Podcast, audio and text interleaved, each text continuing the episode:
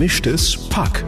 Der Koalitionspodcast von Antenne Bayern. Schwarz-Grün, das klingt vertraut und doch hat es das auf Bundesebene noch nie gegeben.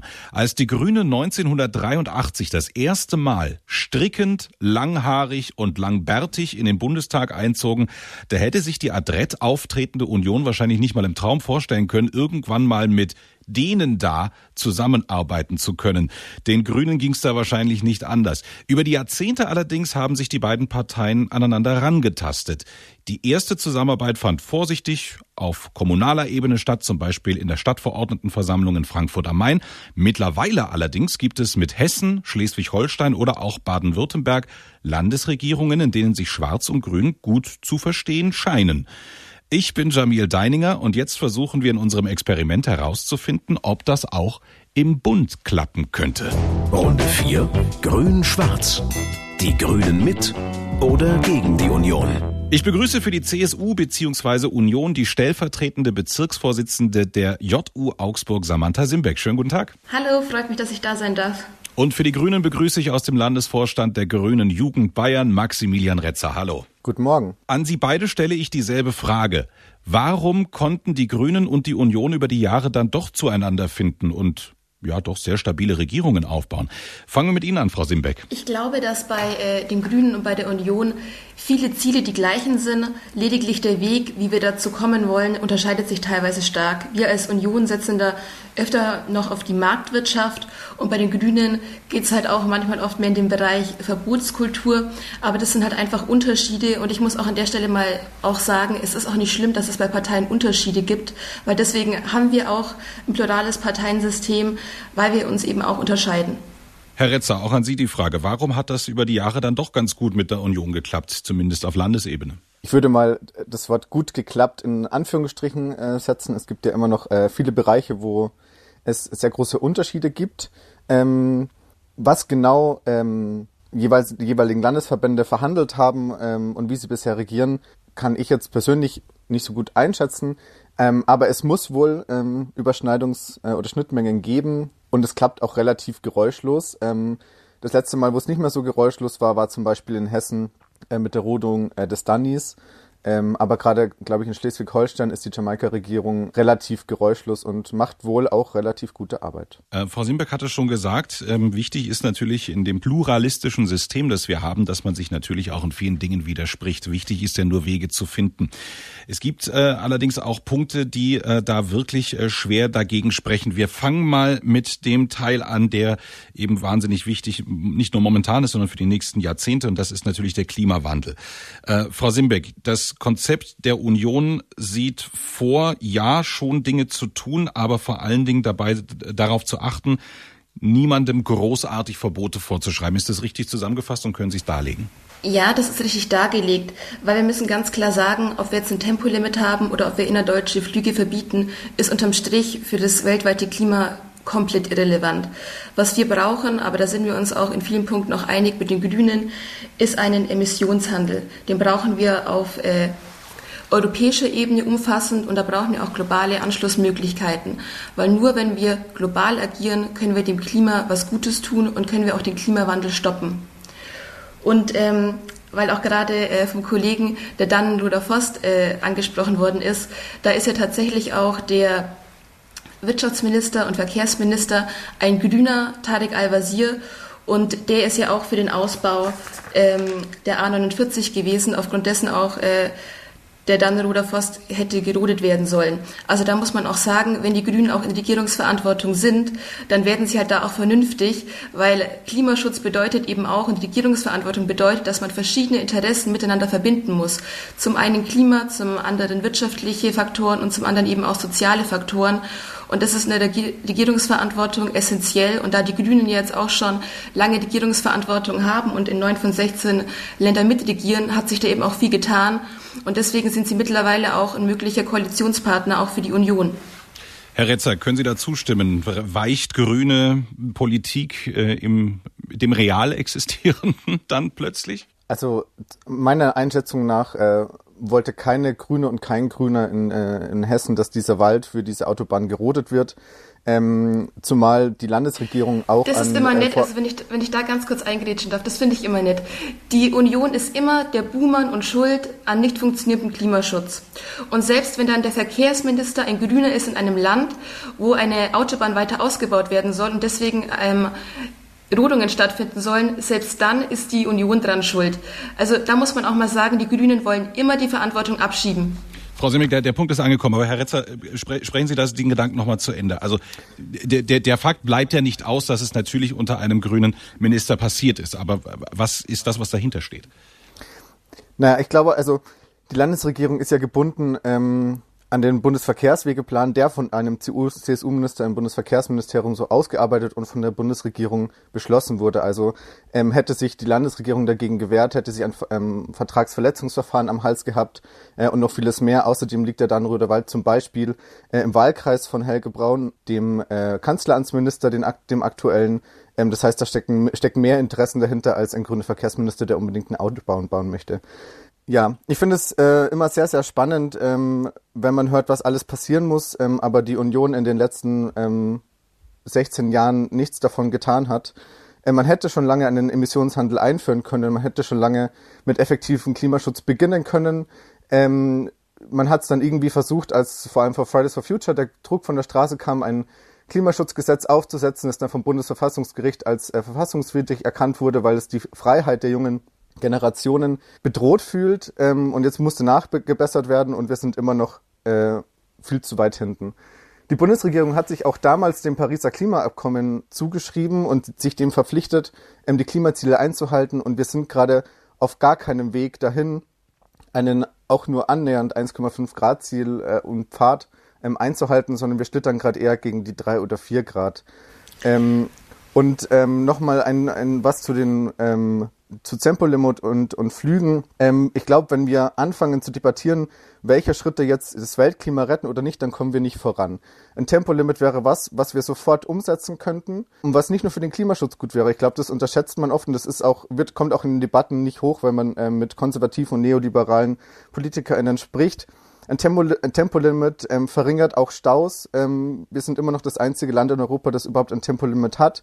Ähm, und auf Probeabschnitten, zum Beispiel auf der A24, sieht man auch, dass die Zahl Verkehrstoten und der Schwerverletzten deutlich zurückgeht, nämlich insgesamt sogar um die Hälfte. Und ähm, ich glaube, die Freiheit, unversehrt von A nach B zu kommen, äh, der Menschen ist, äh, ist ein höheres Gut, als die Freiheit Einzelner auf der Autobahn 300 fahren zu können. Okay, Frau Simbeck, Sie wollen darauf antworten, das weiß ich. Ähm, ich will Ihnen auch die Gelegenheit geben, nur dass wir es geordnet machen.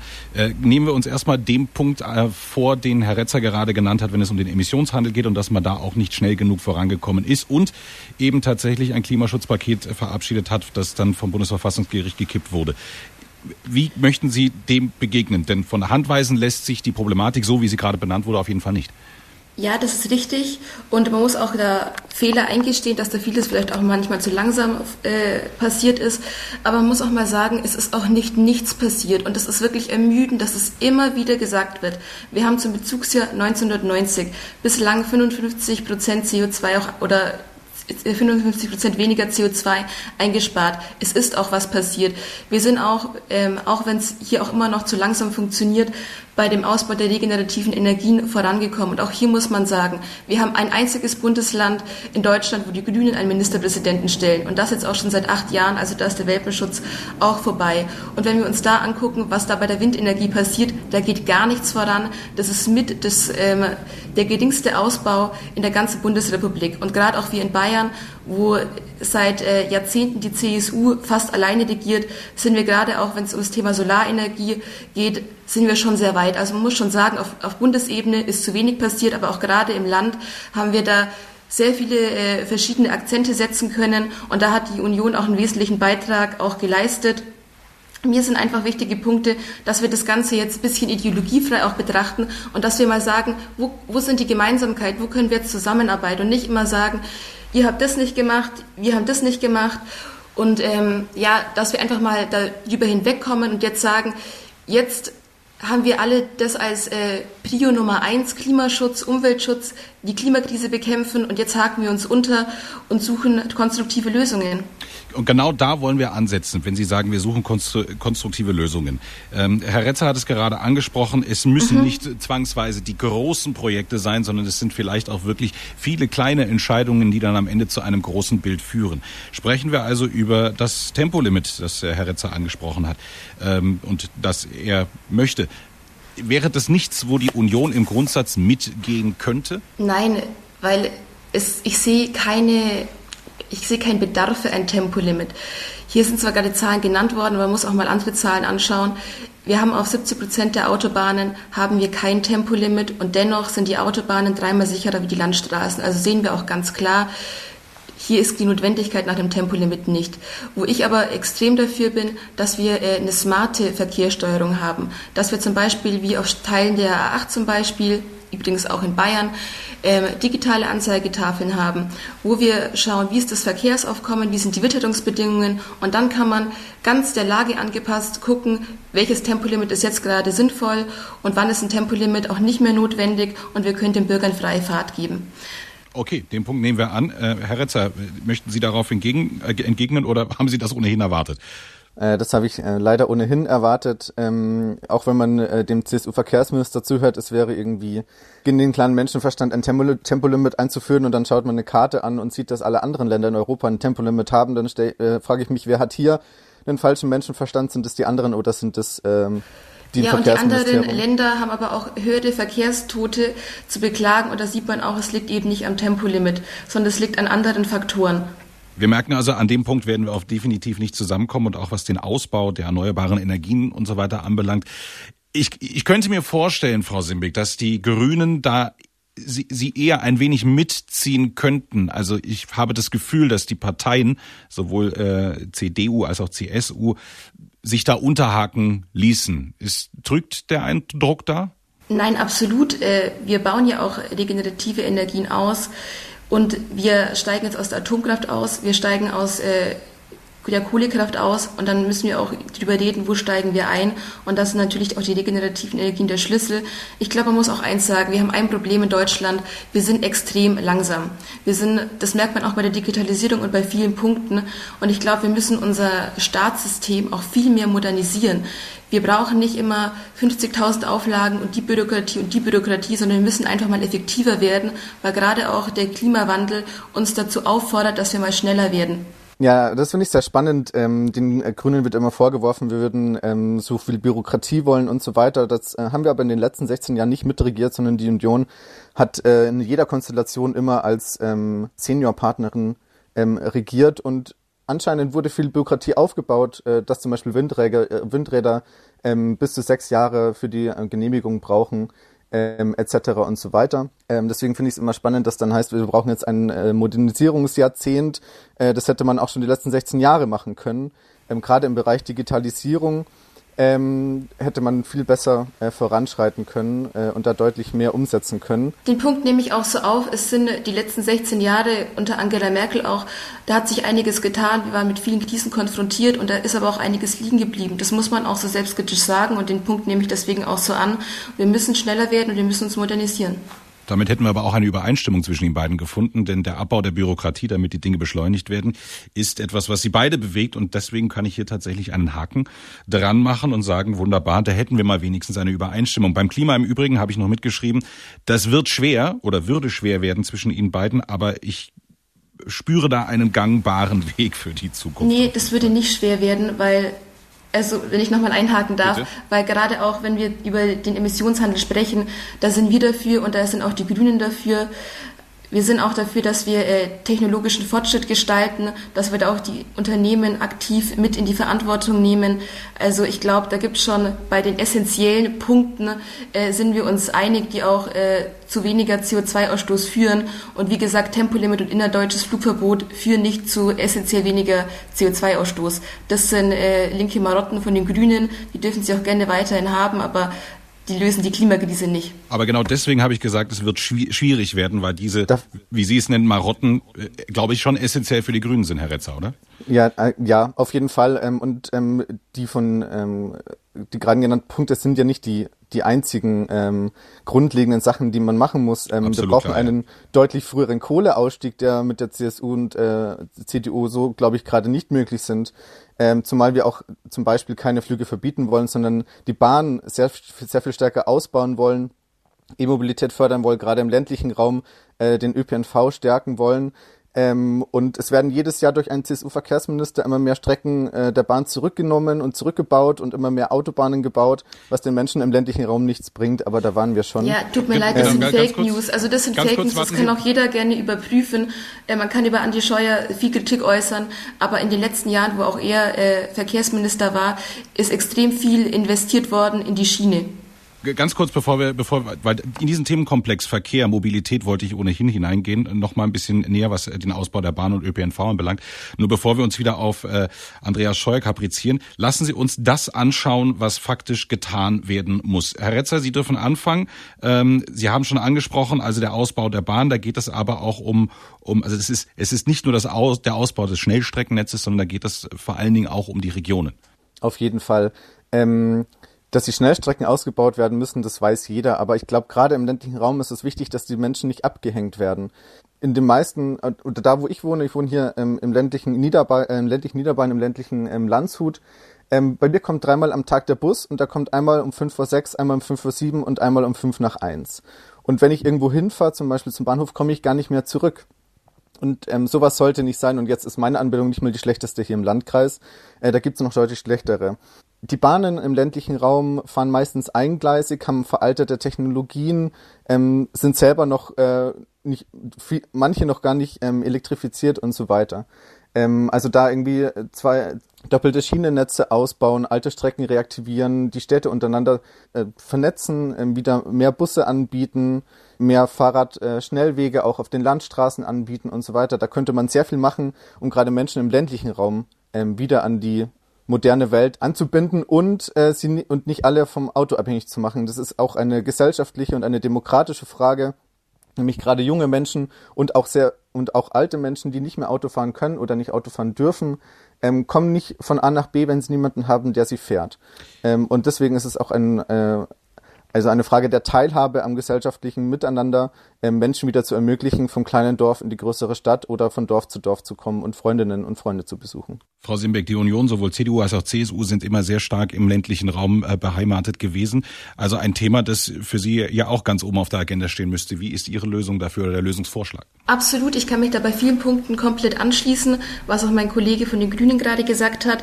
Die Dinge, die passieren ja auch alle.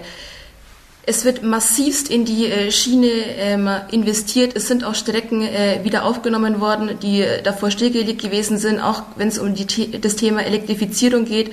Bei der Bahn haben wir viel erreicht, aber es ist natürlich auch noch einiges zu tun. Wie gesagt, Deutschland ist ein großes Land und da müssen wir schon mit vereinten Kräften auch immer weiter dran arbeiten.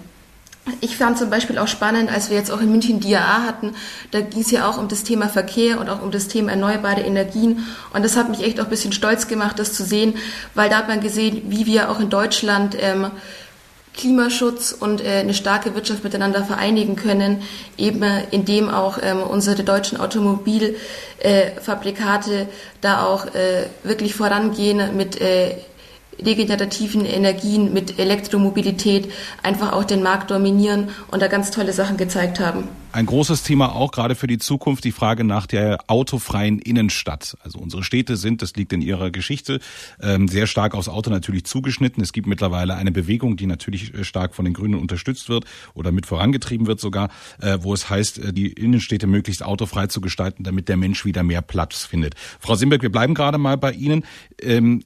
Ist das für Sie ein gangbarer Weg? Denn Leben tun Sie ja auch in Städten. Ja, ähm, ich muss sagen, das Thema autofreie Innenstadt, das äh, bewegt sehr viele Leute, weil da sehr viele Faktoren voneinander abhängig sind. Zum einen müssen wir da immer auch auf den Einzelhandel schauen. Zum anderen müssen wir auch schauen, dass gerade auch ältere Leute auch noch äh, Teilhabe haben, die vielleicht äh, nicht mehr so gut zu Fuß sind, dass die vielleicht auch noch mit dem Auto in die Stadt können. Also da sind verschiedene ähm, Interessensituationen, aber ich muss sagen, ich bin da auch aufgeschlossen. Das ist auch bei uns ähm, in der Union so. Da muss man kommunal schauen, ähm, ob das Sinn macht oder nicht, ob das mit dem Einzelhandel zu vereinbaren ist oder nicht. Aber ich bin jetzt niemand, der sagt, ich bin komplett äh, gegen eine autofreie Innenstadt oder komplett für eine autofreie Innenstadt. Das muss man im Einzelfall entscheiden, ob das sinnvoll ist und ob man dann auch gute äh, Kompensationsmöglichkeiten für zum Beispiel den Einzelhandel hat.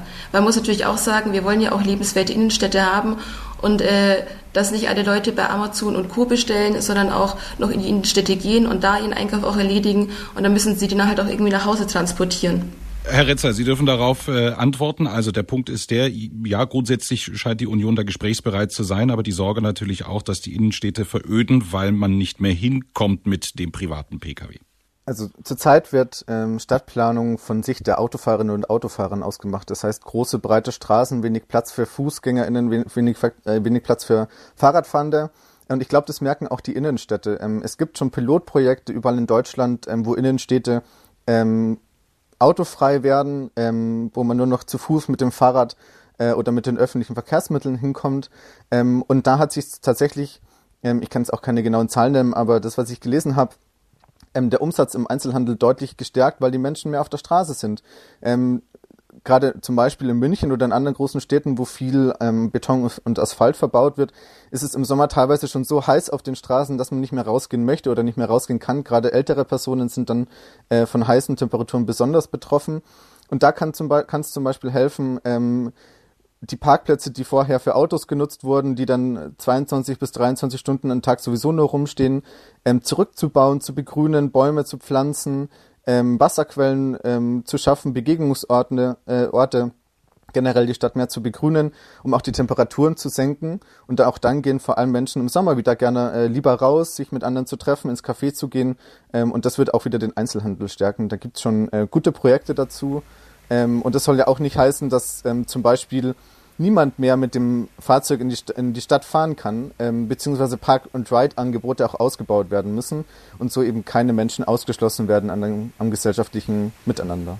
Absolut, und das sind aber auch Themen, die müssen auch kommunal äh, in die Hand genommen werden. Da kann der Bund vielleicht auch finanzielle Förderprogramme auflegen, aber das sind Themen, die müssen vor Ort geschehen. Und wenn ich jetzt hier auch für Augsburg sprechen darf, wo wir auch seit Jahren eine CSU-geführte äh, Stadtregierung haben, da passieren genau die Sachen. Da haben wir einen sehr gut getakteten ähm, ÖPNV, der auch äh, klimaneutral ist. Unsere äh, Busflotte äh, fährt äh, mit Erdgas. Wir haben auch dieses Park-and-Ride-Angebot wir achten auch auf die Stadtbegrünung und ähm, ich glaube, da haben wir wirklich sehr viele Kommunen, egal welche Parteien, die jetzt äh, denen jetzt vorstehen, die da auch wirklich einen sehr guten Job machen.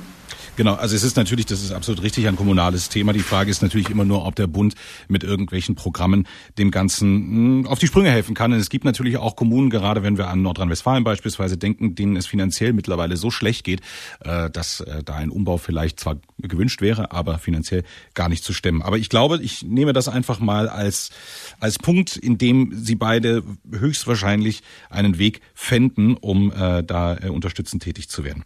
Jetzt gehen wir allerdings in einen Themenkomplex, von dem ich weiß, dass es nicht leicht wird, überhaupt irgendeinen, auf irgendeinen grünen Zweig zu kommen. Ähm, und das ist äh, das Thema Bundesantidiskriminierungsgesetz, wie es die Grünen in ihrem Wahlprogramm äh, reingeschrieben haben. Ähm, Herr Retzer, Sie dürfen einmal darlegen, was Sie sich darunter vorstellen. Und Frau Simbeck, ich bin sehr gespannt auf, auf das, was Sie davon halten. Naja, grundsätzlich muss man ähm, einfach sagen, soll in unserem Land niemand diskriminiert werden, ähm, egal weshalb, also das heißt ähm, die Hautfarbe, die Herkunft, äh, die Religion, äh, die sexuelle Orientierung, das Geschlecht, ähm, aber auch zum Beispiel Behinderungen oder ähm, einfach nur Armut äh, sollen kein Diskriminierungsgrund sein. Und deswegen braucht es auch weiterhin einen verstärkten Einsatz für diese Gruppen, die in unserer Gesellschaft noch diskriminiert werden, die nicht teilhaben können an verschiedenen Bereichen des, des gesellschaftlichen Lebens. Und da braucht es auf jeden Fall zum Beispiel auch durch ein Demokratiefördergesetz äh, mehr Geld für ähm, gesellschaftliche Akteurinnen und Akteure, für Organisationen, für NGOs, die sich dafür einsetzen, ähm, den Menschen zu helfen, gegen Diskriminierung vorzugehen, ähm, aber auch zum Beispiel Bildungsangebote zu schaffen, ähm, vor allem im Bereich ähm, Rechtsextremismus, Antisemitismus um da von der Gesellschaft, in der Gesellschaft aus ähm, mehr Menschen dazu zu sensibilisieren, wie die Lebensrealität von vielen Menschen in Deutschland aussieht, die nicht ein gutes, ähm, privilegiertes Leben führen können in unserem Land. Grundsätzlich sind ja die Dinge, die Sie sagen, eigentlich von unserem Grundgesetz gedeckt. Warum braucht es da eine neue äh, Strukturierung? Ja, grundsätzlich ist es gedeckt. Ähm, aber wir sehen trotzdem, dass ähm, immer noch viele Menschen äh, diskriminiert werden im Land. Äh, das hat, war auch wieder ähm, gestern oder vorgestern der Fall in Leipzig ähm, oder die Anschläge von Halle und Hanau ähm, und so weiter. Natürlich hat man im Grundgesetz, ähm, die Würde des Menschen ist unantastbar. Wenn man aber zum Beispiel an die europäischen Außengrenzen schaut oder wie Geflüchtete auch in Bayern in den Ankerzentren ähm, eingepfercht werden ähm, unter teilweise wirklich unmenschlichen Bedingungen, dann scheint das Grundgesetz äh, zwar gut, schön gut zu sein, aber dann wird es wohl nicht ähm, ausreichen. Und wir haben ja viele andere Gesetzbücher, die über das Grundgesetz als Grundlage hinausgehen und verschiedene Gesetze noch weiter dis, äh, ähm, ausdifferenzieren. Und deswegen glaube ich, braucht es nochmal einen verstärkten Einsatz gegen Diskriminierung in diesem Land. Auf der einen Seite auf gesetzlicher Ebene auch zum Beispiel ähm, Behörden und Ämter weiter zu schulen, damit es keine Diskriminierung zum Beispiel in der Ausländerbehörde gibt, aber eben auch Demokratiefördergesetz und mehr äh, Finanzierung für gesellschaftliche Initiativen. Frau Simbeck, sehen Sie als Union Handlungsbedarf in dem Bereich?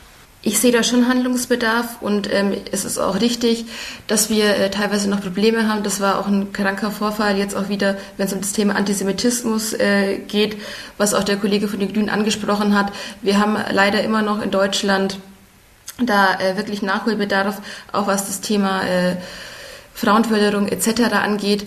Also ich glaube, wir sind da in vielen Punkten auch einer Meinung, aber wir müssen das auch aktiv gestalten.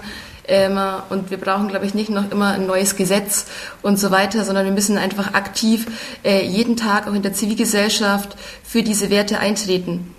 Wie stehen Sie äh, zu äh, den Themen, was, was Diversität auch im Schulunterricht und die Lehre darüber und so weiter angeht? Naja, was ich finde, ich finde, das ist immer so ein bisschen zwiegespalten. Also ich finde zum Beispiel gerade auch, wenn wir äh, jetzt über die Grünen auch sprechen und äh, zum Beispiel auch über das Thema Gendern etc., muss ich halt oft sagen, da fühle ich mich halt einfach als Bürgerin bevormundet.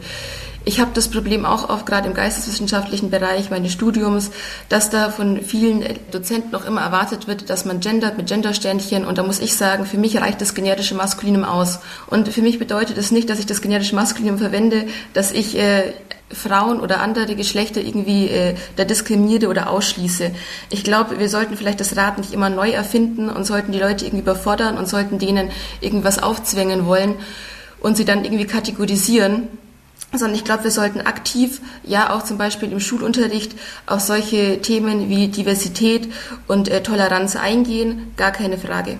Herr Retzer, das klingt doch nach etwas, was auch Ihnen sehr gefallen müsste. Naja, das Thema Gendern ist jetzt äh, in vielen Debatten schon immer ein großes Thema gewesen, leider auch in den TV-Triellen. Ich, ich glaube nicht, dass das Gendern so polarisierend ist, wie es ähm, immer geschildert wird von konservativer Seite.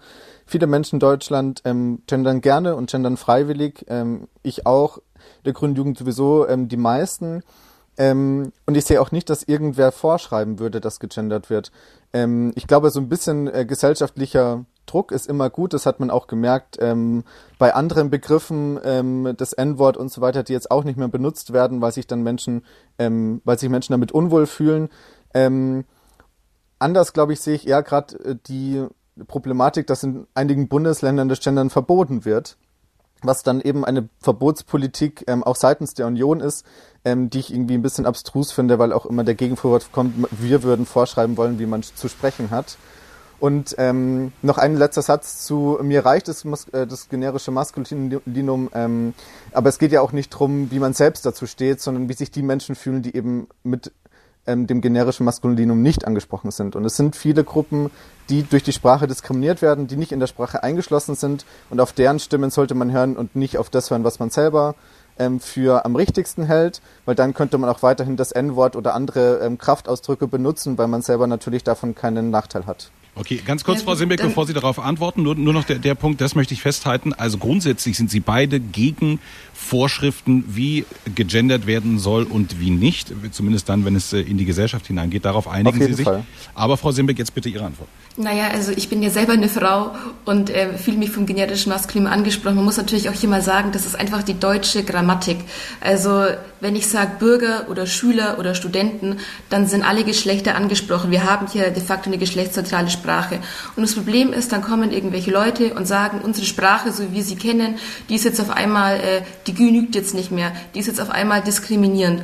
Und dagegen wehre ich mich. Und das ist auch ein Punkt, das stimmt einfach nicht. In der CSU und auch in der CDU sagt keiner, dass man nicht gendern darf. Wir wehren uns nur dagegen, dass es teilweise den Druck gibt, dass man gendern muss. Und ich habe auch in dem Podcast schon berichtet mit der Vertreterin der Jusos, dass an Universitäten teilweise es Punktabzug gibt, weil Leute keine geschlechtergerechte Sprache verwenden. Und das geht einfach nicht. Und wer das äh, genderständig verwenden will oder wer Studierende sagen will, der sollte es gerne tun. Damit habe ich überhaupt kein Problem. Ich möchte nicht nur unter den Generalverdacht gestellt werden, dass ich irgendwie äh, Leute diskriminiere oder dann nicht mit einbeziehe. Und einen Punkt will ich auch noch sagen. Ähm, über die Hälfte der Bevölkerung halten nicht zum Gendern. Ich muss auch sagen, in meinem Daily Life, ob das jetzt im Austausch mit meinen Kommilitonen ist oder mit den Bürgern auf der Straße, da erlebe ich so gut wie niemanden, der aktiv gendert. Also von dem her sehe ich die Notwendigkeit nicht. Ähm, ich würde dem auf jeden Fall zustimmen, dass ähm, es keinen Punktabzug äh, in der Schule oder in der Uni äh, geben sollte, wenn man nicht gendert. Ähm, das halte ich für absurd. Äh, das sollte auf keinen Fall so sein. Ich glaube, da können wir uns verständigen. Ja, aber, super, das freut mich auch. weil das, das ist wirklich das ist wirklich ein Problem, weil wir haben jetzt ähm, überall auch Sprachleitfäden, die auch öffentlich einsehbar sind, wo wirklich drin steht, man soll auch vom generischen Maskulinum komplett absehen. Selbst wenn man einen Verweis macht, dass man alle mit einbezieht, äh, soll man das nicht mehr verwenden. Und das finde ich geht nicht, weil das generische Maskulinum ist einfach die normale grammatikalische Form und bezieht einfach alle Leute mit ein. Also und ich, ich will ich sehe, nicht, dass Leute die Sprache umdeuten. Ich, ich sehe, dass, dass, dass Herr Retzer und äh, Leute, die eben den Grünen eher näher stehen oder auch der SPD, das anders sehen als Sie. Aber was ich äh, wahnsinnig interessant finde, ist tatsächlich, dass Sie beide eigentlich diese Diskussion gerade ersoffen haben, weil Sie sagen, eigentlich ist es kein Thema, mit dem wir uns beschäftigen wollen. Und da, vor diesem Hintergrund ist es tatsächlich sehr interessant zu sehen, wie das im Wahlkampf immer wieder auftauchte und der ein oder andere versucht hat, damit eben Wahlkampf zu machen. Also tun wir uns dreien den Gefallen und schmeißen es einfach weg und marschieren weiter, wenn Sie nichts dagegen haben. Sehr gerne. Können wir gerne wann anders klären. Genau. Und gehen wir doch auf äh, etwas wirklich Elementares, weil es äh, einfach um das Geld der Bundesrepublik geht und das ist das Thema Schuldenbremse. Die Schuldenbremse, ja, ist da, dann war Corona, dann musste man ja nochmal schauen, wie man es anders organisiert. Im Grundsatz allerdings, Frau Simbeck, ist die Union dafür, äh, sie weiterhin aufrecht zu erhalten. Warum? Naja, wir haben jetzt während Corona äh, unglaublich viele Schulden gemacht und diese Schulden, die müssen wir auch wieder abbezahlen und vor allem meine Generation. Deswegen ist es, glaube ich, im Sinne von allen jungen Menschen, dass wir sagen, wir müssen da auch äh, fiskalisch auch eine gewisse äh, Stabilität an den Tag legen und müssen uns da am Riemen reißen und müssen auch vernünftig wirtschaften. Weil immer neue Schulden machen und neue Schulden machen, das funktioniert irgendwann nicht mehr. Wir werden die Schulden, die wir jetzt aktuell haben, die werden wir noch so viele Jahrzehnte mit uns rumschleppen. Und es ist für, aus meiner Sicht wirklich für die junge Generation und auch für die nachkommenden Generationen, die jetzt noch gar nicht auf der Welt sind, ist es einfach ein Schlag ins Gesicht, wenn wir jetzt noch weiter ähm, Schulden machen oder die Schuldenbremse quasi missachten. Herr Retzer, ich weiß, bei den Grünen sieht die Lage mit der Schuldenbremse ein wenig anders aus. Sie sehen nämlich große Investitionen auf das Land zukommen, die mit der Schuldenbremse so nicht getätigt werden können. Bitte korrigieren Sie mich, wenn ich was Falsches sage. Wie stellen Sie sich vor? Das stimmt so. Ähm, wir werden oft gefragt, wie wir unsere äh, Klimaschutzmaßnahmen und andere Investitionen ähm, finanzieren wollen. Und da ist die Schuldenbremse auflockern ähm, ein Instrument dazu. wir brauchen jetzt äh, Investitionen, die sich in der Zukunft auszahlen. Investitionen in den öffentlichen Nahverkehr, da haben wir schon drüber gesprochen. Klimaschutz haben wir schon drüber gesprochen. Auch im Bereich Bildung, im Bereich Digitalisierung ähm, und so weiter. Und da muss irgendwo Geld herkommen. Und das kommt eben nicht nur von zum Beispiel ähm, Steuererhöhungen für ähm, sehr reiche Menschen, sondern eben auch durch eine Lockerung der Schuldenbremse. Schulden sind gerade oder Geld ist gerade so billig wie nie. Ähm, es gibt überall zinslose Kredite, auch für Staaten. Also auch die Bundesre äh, Bundesrepublik kann Geld aufnehmen. Teilweise kriegt man sogar Geld, wenn man Schulden aufnimmt. Also das ist ja auch nochmal eine andere Sache. Und was nochmal, äh, was eine, eigentlich einer der größten Punkte ist, ähm, die Schulden, die wir jetzt aufnehmen oder nicht, sind eigentlich tatsächlich am Ende irrelevant zu den Schulden oder den Kosten, die durch die Klimakrise entstehen werden. Und wenn wir jetzt Geld investieren, ähm, Schulden aufnehmen, um die Klimakrise abzuschwächen, äh, dann stehen wir am Ende mit weniger Schulden da, als wenn wir jetzt keine Schulden aufnehmen. Wir haben massive Probleme in vielen äh, Bereichen, was die Finanzierung angeht, zum Beispiel auch was die Renten angeht. Bei den Renten ist die Situation ja eh schon so, dass ein ganz großer Teil des Etats äh, in die Rente geht, weil wir da steuerlich finanzieren müssen, obwohl wir ein, eigentlich ein beitragsfinanziertes System haben. Also das Problem ist, das Ganze darf halt nicht aus dem Ruder laufen. Wir sagen, wir haben bei der Rente massive Probleme zu finanzieren, wir haben beim Klimaschutz massive Probleme zu finanzieren, wir haben bei der Bildung massive Probleme zu finanzieren, aber dann läuft uns die ganze Sache irgendwann aus dem Ruder. Wir müssen schauen, dass wir selbst mit starken Unternehmen, mit einer starken Wirtschaft die finanziellen Rahmenbedingungen schaffen, um auch Politik zu machen. Und nur so wird es auch langfristig funktionieren und sonst äh, fällt uns das Ganze auch mal um die Ohren. Wir sehen auch, wie das äh, teilweise in anderen europäischen Ländern wieder die Zuständigkeiten schon sind und die Zustände. Das wollen wir für Deutschland auf keinen Fall und deswegen brauchen wir hier auch eine stabile Finanzpolitik und müssen auch ganz klar sagen, die Schuldenbremse bleibt. Wenn die Schuldenbremse nicht äh, gelockert werden soll und aber Investitionen nötig sind und jetzt nach der Corona-Krise auch die Wirtschaft noch ein bisschen äh, schwächelt, wo soll das Geld dann herkommen für die wichtigen Investitionen? Gerade auch in eine klimaneutrale Wirtschaft. Das können ja auch die Unternehmen nicht alles selbst bezahlen. Was wir jetzt machen müssen nach Corona, ist, dass wir nicht die ganze Zeit über Steuererhöhungen reden, sondern dass wir die Leute entlasten, dass wir auch unsere Unternehmen entlasten und dass wir da einen Schub geben, dass die Wirtschaft wieder stark wird und die Wirtschaft wieder äh, neu entfacht wird. Wir müssen gerade, wenn es um Technologien geht, massiv auch unsere Unternehmen unterstützen, auch Startups unterstützen, damit hier auch äh, neue Technologien entwickelt werden können. Aber woher und soll das Geld kommen? Die Grünen fragen immer, woher soll das Geld kommen? Wir haben in den letzten Jahren, nach dem rot-grünen Erbe, haben wir massiv die Wirtschaft umgekrempelt, haben Rekordsteuereinnahmen erzielt, weil wir auch eine kluge Wirtschaftspolitik gemacht haben. Die Grünen tun immer so, als wäre das irgendwie überhaupt nicht aus eigener Kraft stemmbar. Es muss aus eigener Kraft stemmbar sein, weil Schulden sind keine Option langfristig. Und Schulden sind keine Option, gerade auch für jugendpolitische Vertreter, das immer wieder in der Massivität zu fordern. Wir müssen schauen, dass wir da seriös sind und dass wir vor allem der jungen Generation kein Schuldenerbe überlassen. Frau Simick, nur, dass ich das äh, richtig verstehe, dass ich es nochmal kurz zusammenfassen kann. Also das, das Konzept der Union sieht vor, die Wirtschaft so zu stärken, dass sie florieren kann und über und darüber äh, dann äh, erfolgende Steuereinnahmen, das, was ausgegeben werden soll, finanziert werden soll. Richtig? Das ist richtig und wir sehen ja auch, dass das funktioniert und wir sehen auch, dass wir auch überdurchschnittlich gut durch die Corona-Krise gekommen sind und dass wir auch schon wieder hier einen wirtschaftlichen Aufschwung haben, weil wir auch während der Corona-Krise auch stark den Fokus auf die Wirtschaft gelegt haben und da viele Unternehmen Gott sei Dank auch retten konnten. Herr Retzer, das klingt ja grundsätzlich erstmal nach einem logischen Weg. Warum können Sie dem nichts abgewinnen, beziehungsweise warum glauben Sie nicht daran? Weil gleichzeitig, ähm, während die in Anführungsstrichen Wirtschaft umgekrempelt wurde nach der rot-grünen Regierung, ähm, auch sehr viel gespart werden musste. Ähm, Gerade Schwarz-Gelb hat ähm, um die 2010er-Wende rum ähm, sehr viel gespart und das sieht man an ähm, maroden Schulen, das sieht man ähm, an schlechter Bildung, das sieht man ähm, an einer kaputtgesparten Verwaltung und kaputtgesparten Behörden, die zwar immer größer werden, aber nichts voranbringen, dass man irgendwie äh, immer noch Faxe schicken muss in den Behörden und so weiter. Also da wurde viel verschlafen und es wurde, das hat Samantha ja auch richtig gesagt, es wurde viel Fokus auf die Wirtschaft gelegt. Das stimmt, auch während der Corona-Krise. Dafür wurden aber Kinder, Jugendliche, ältere Menschen einfach vergessen.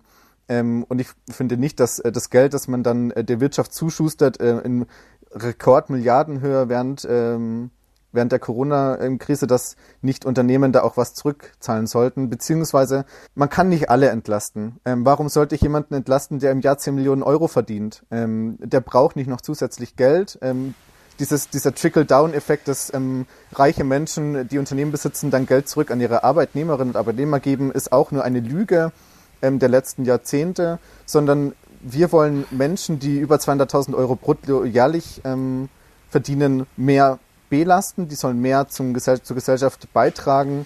Und alle, die darunter verdienen, ähm, wollen wir entlasten. Und wenn man sich mal überlegt, wie viel so ein durchschnittliches Jahreseinkommen ist in Deutschland, dann verdienen viele Menschen ungefähr zwischen 30, 40, 50, 60.000 Euro, also liegen deutlich unter diese 200.000 Euro Bruttogrenze. Das heißt, der Großteil der Bevölkerung wird ja auch gar nicht mehr besteuert, sondern es sind wirklich nur die reicheren, würde ich jetzt mal sagen, 10 Prozent oder ein bisschen mehr, äh, die über 200.000 Euro im Jahr verdienen brutto, ähm, die mehr besteuert werden ähm, und die mehr auch beitragen können. Frau Simbeck, auch das ist ein, ähm, wäre ein Mittel oder ein Weg, ein wenig von der Finanzierung äh, mhm. reinzuholen, aber nicht Ihr Weg. Ich bin ja gerade gefragt worden, wieso wir Unternehmen entlasten sollen, weil auch die Unternehmen den Weg ebnen, auch klimaneutral zu werden. Wir müssen doch schauen, dass unsere Unternehmen den technologischen Fortschritt aktiv mitgestalten. Und um das zu machen, müssen sie auch in Forschung und Entwicklung investieren. Und deswegen ist es doch total kontraproduktiv, wenn wir die Unternehmen jetzt noch stärker belasten.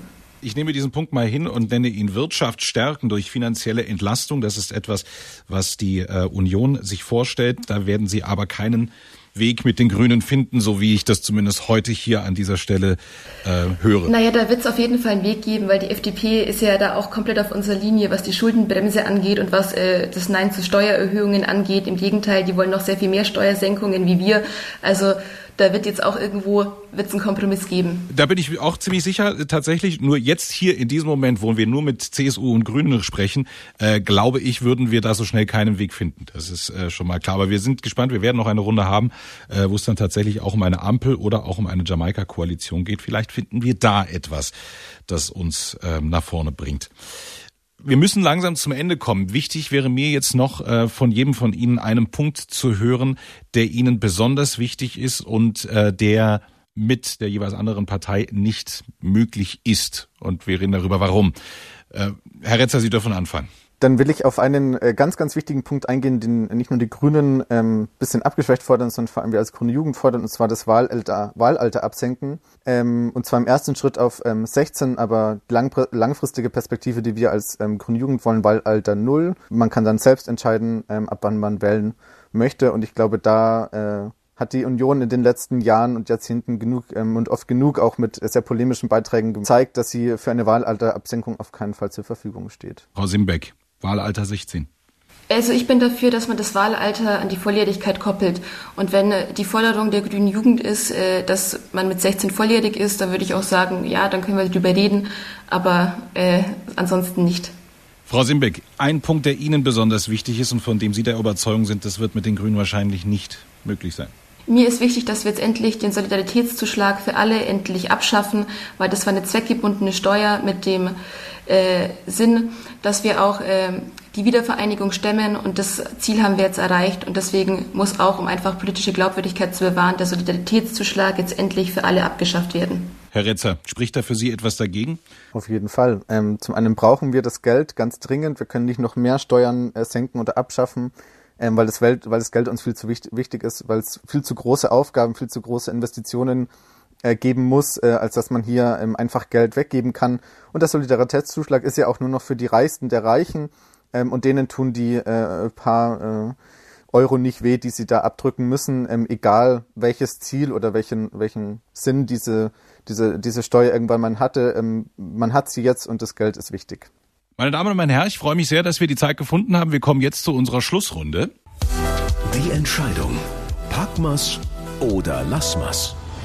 Also wir haben Punkte gefunden, bei denen Sie ja natürlich naturgemäß nicht so wirklich miteinander übereinstimmen, aber wo ich Gesprächsbereitschaft äh, gespürt habe. Also zum Beispiel beim Thema Klima. Es wäre schwer, aber gangbare Wege werden, würden da irgendwie gefunden werden. Bei dem, beim Abbau der Bürokratie sind Sie sich einig, wenn es um die Innenstädte geht, die Autofreiheit zu machen, auch wenn es ein kommunales Thema ist. Aber bei der Unterstützung würden Sie sich auch relativ schnell finden. Schwierig wird's bei äh, Themen wie Diversität, wie soll man damit genau umgehen, Rassismus, Antisemitismus sind sie sich sehr einig. Und wenn es um die Wirtschaft geht und vor allen Dingen dann auch dazugehörig äh, steuerliche Aspekte, auch da wird's eher knirschen und das sind dann doch die größeren Themen. Dennoch die Frage hinten raus, Frau Simbeck, grundsätzlich könnten Sie sich eine Koalition mit den Grünen vorstellen? Einfach mal nur mit den Grünen, losgelöst von einer Jamaika-Koalition. Ja, ich kann mir äh, eine Koalition mit den Grünen vorstellen, weil ich glaube, dass wir die ökologische Frage, die das 21. Jahrhundert äh, dominiert und äh, massiv auch noch weiterhin dominieren wird, dass wir da gemeinsam gangbare Wege finden können.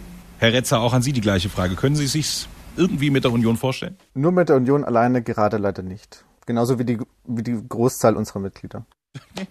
dann spare ich mir. Danke, Korb. So, so ist es manchmal. Ja, genau. Muss man durch. Ja. Vielen Dank für die offenen, ehrlichen Antworten und für dieses Gespräch und für Ihre Zeit vor allen Dingen. Und alles Gute, bleiben Sie gesund. Vielen Dank ebenfalls und noch einen schönen Tag an beide. Tschüss. Ciao. Gemischtes Pack. Der Koalitionspodcast von Antenne Bayern. Jetzt abonnieren.